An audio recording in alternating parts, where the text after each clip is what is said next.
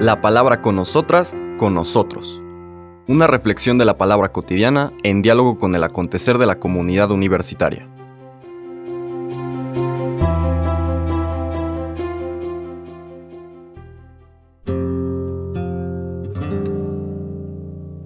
Hola, buenos días. Bienvenidas, bienvenidos a la palabra con nosotras, con nosotros. Hoy lunes 25 de septiembre de la vigésimo semana del tiempo ordinario, continuamos nuestra meditación del Evangelio de San Lucas como nos lo va proponiendo la liturgia diaria. Estamos en el capítulo 8 para poder ubicar la lectura de este día, que son los versículos 16 al 18 es importante ponernos en el contexto de la lectura del sábado pasado. Como saben, nuestro podcast es de lunes a viernes y el sábado no tenemos una emisión. Pero la lectura del sábado es bastante conocida para todas y todos, que es la parábola del sembrador. Pero es en el contexto de esa parábola que podremos entender lo que vamos a meditar a lo largo de esta semana.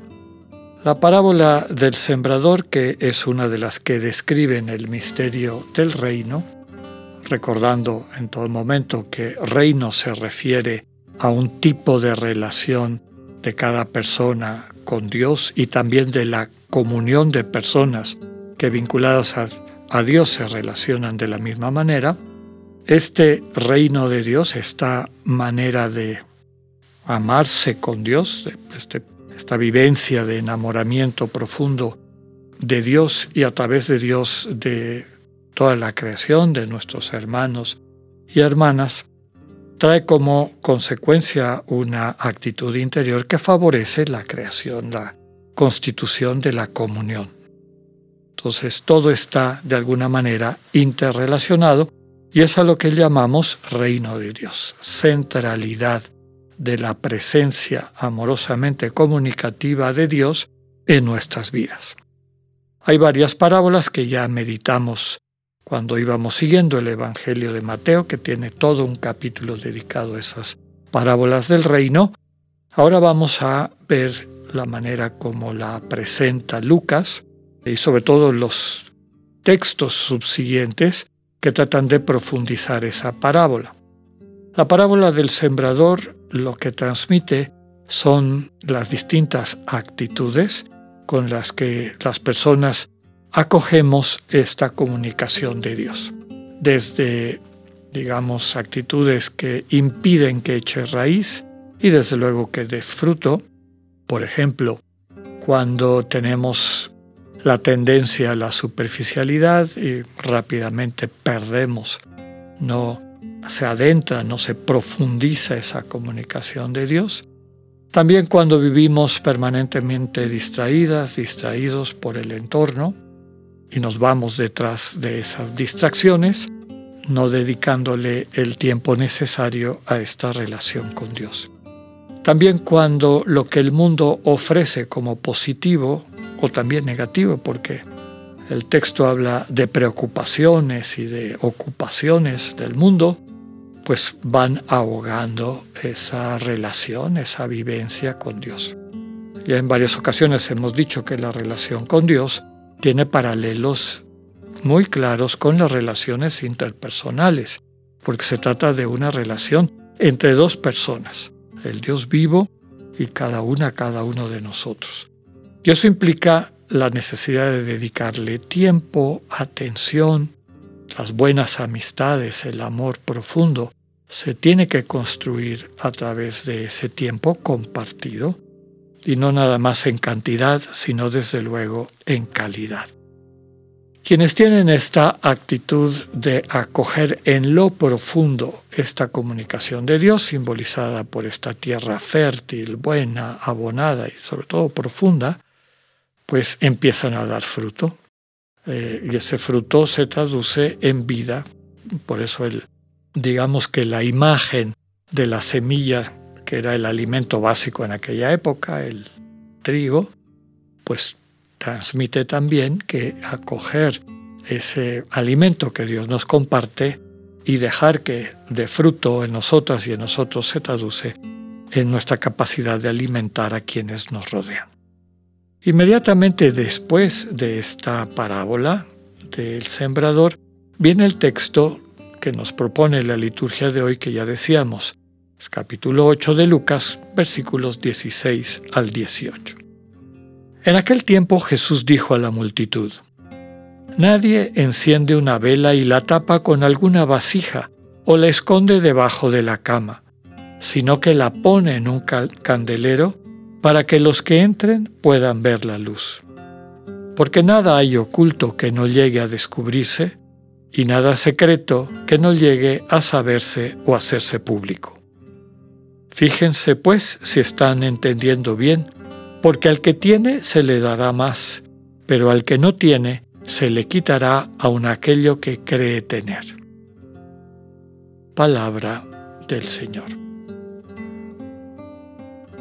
Ya sabemos que en otros evangelios, en particular el de Mateo, está este dicho de Jesús, el de no encender una vela y taparla, sino utilizarla para que dé luz en el mundo, precisamente Mateo lo vincula a la vocación del creyente, de aquellos que quieren seguir a Jesús, aquellos que, descritos en las bienaventuranzas, son enviados para transformar el mundo. Y describe esta frase de Jesús como dirigida a sus discípulos. Ustedes son la luz del mundo. Por lo tanto, esa luz que se ha aprendido en sus vidas no la oculten. Y tiene algo de sentido también en esta manera como Lucas nos presenta ese dicho, aunque lo construye de una forma distinta. ¿no? Ya decíamos, vinculado a la parábola del sembrador. Así como hay tierras distintas, disposiciones distintas que acogen la comunicación de Dios de maneras diferentes, y la invitación desde luego es a acogerla en la profundidad de nuestro corazón, pues también está esta invitación a que esa luz que recibimos de Dios la compartamos, que sirva para iluminar el mundo. Esa luz, como dice aquí, hace que lo oculto se descubra. Básicamente, quien entra en comunión con Dios y empieza a ver el mundo con esta sensibilidad de Dios, la transmite. Digamos que la realidad que le rodea empieza a tener un contraste claro. ¿Qué va de acuerdo al proyecto de Dios? ¿Qué no va de acuerdo al proyecto de Dios? Y aunque, digamos, eh, los referentes comunes o culturales de la época aprueben cosas por lo que fuera, a veces hasta bajo apariencia religiosa, quien vive en sintonía con este amor de Dios que transforma la vida, pues ve con claridad lo que no viene de Dios, lo que no va dentro de este proyecto de Dios y lo manifiesta con claridad. Ilumina ese entorno. Lo que está oculto por estas convenciones, este, digamos, estilos, modas propias de la cultura, pues es finalmente desenmascarado. Esto que estaba secreto se convierte en algo público el contraste de todo aquello que no es luz. uno de los servicios, desde luego, que los cristianos y las cristianas estamos invitados a dar en medio del mundo. La última parte que también ha querido entretejer aquí eh, Lucas, como hemos dicho en otras ocasiones, al crear este proceso de develar quién es Jesús, fíjense, el que tiene más se le dará más, y al que tiene menos se le quitará hasta lo que cree tener. Desde luego que está describiendo no una situación, digamos, de recursos económicos o algo así, sino es el dinamismo del amor.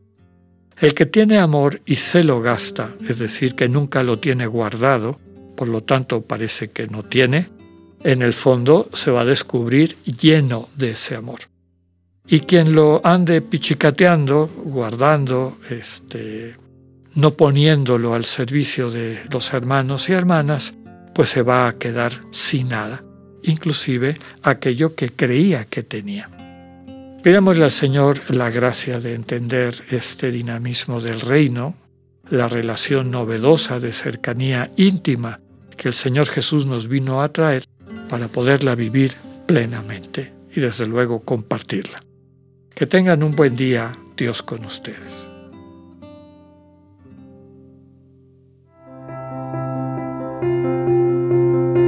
Acabamos de escuchar el mensaje del Padre Alexander Satirka. Escúchalo de lunes a viernes a las 8.45 de la mañana por radioiberoleón.com, a través de nuestra app gratuita para iOS y Android o por Spotify. Esta es una producción de Radio Ibero León en colaboración con el ITESO, Universidad Jesuita de Guadalajara.